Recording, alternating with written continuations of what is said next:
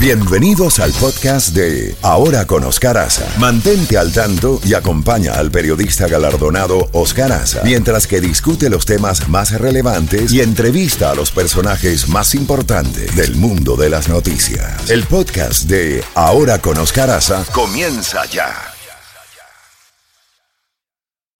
Bueno, ya tenemos a nuestra invitada desde Texas, con quien vamos a conversar de inmediato.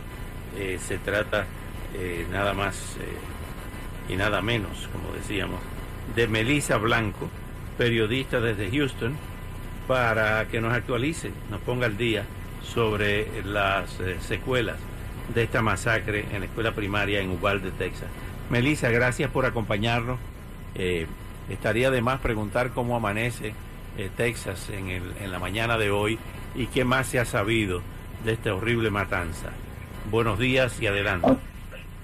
Oscar, muy buenos días y buenos días a toda la audiencia. Y efectivamente, como lo dices, eh, Texas está totalmente de luto y sobra decir que toda la nación, eh, tras todo lo que ha sucedido, se han sabido las últimas cifras de los estudiantes que perdieron la vida en esta terrible masacre. Son 19 estudiantes y tres adultos, entre los cuales está incluido también el joven, que en algunos medios describen como un adulto, pero es un joven de 18 años, quien, bueno, portaba estas dos armas eh, de posesión que tendrían que ser militares, que en algún momento él, compró para su cumpleaños número 18 y con las que eh, decidió, bueno, eh, tomar por su poder el derecho de quitar la vida de estas personas.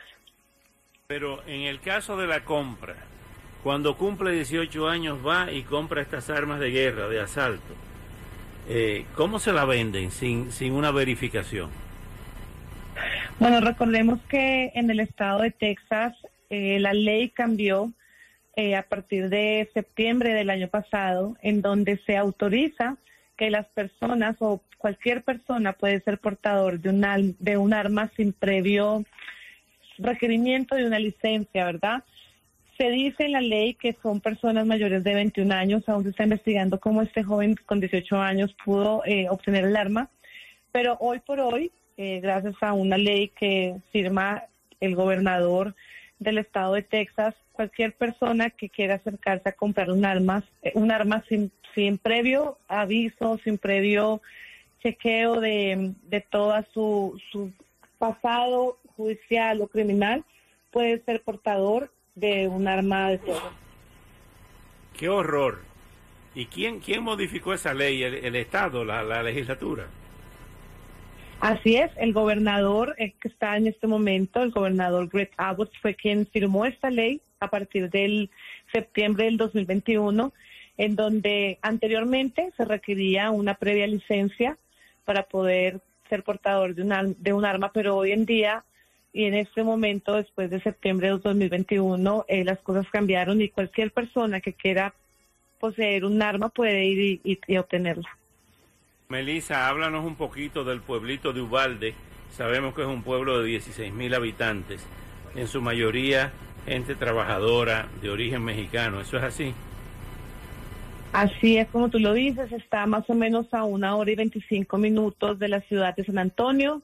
Eh, nos queda cuatro horas de la ciudad de Houston, población de 16 mil personas y este colegio en particular contaba solamente con 600 estudiantes, niños entre los grados segundo, tercero, cuarto de primaria que estaban entre los 7 y 10 años de edad.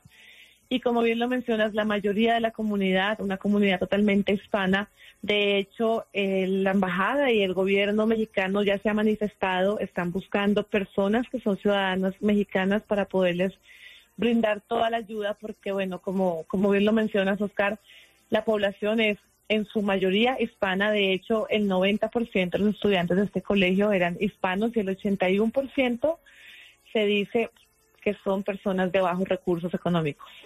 ¿De qué vive la gente ahí? ¿De la agricultura?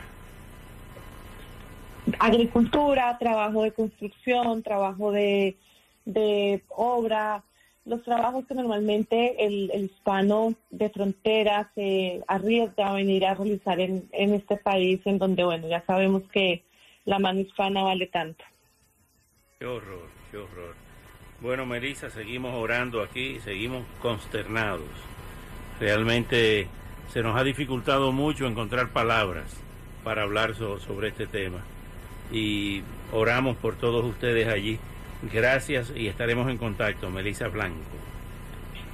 A ustedes también muchas gracias por permitirnos este espacio, Oscar, y bueno, recordar también a las personas que nos están escuchando en Texas que pueden recurrir a diferentes centros médicos en donde se están recibiendo donaciones de sangre. Se está pidiendo que por favor la gente se acerque y done sangre para personas que están en este momento en los diferentes hospitales, el único hospital que tiene de Texas, y otro hospital en la ciudad de San Antonio, en donde se están atendiendo pacientes.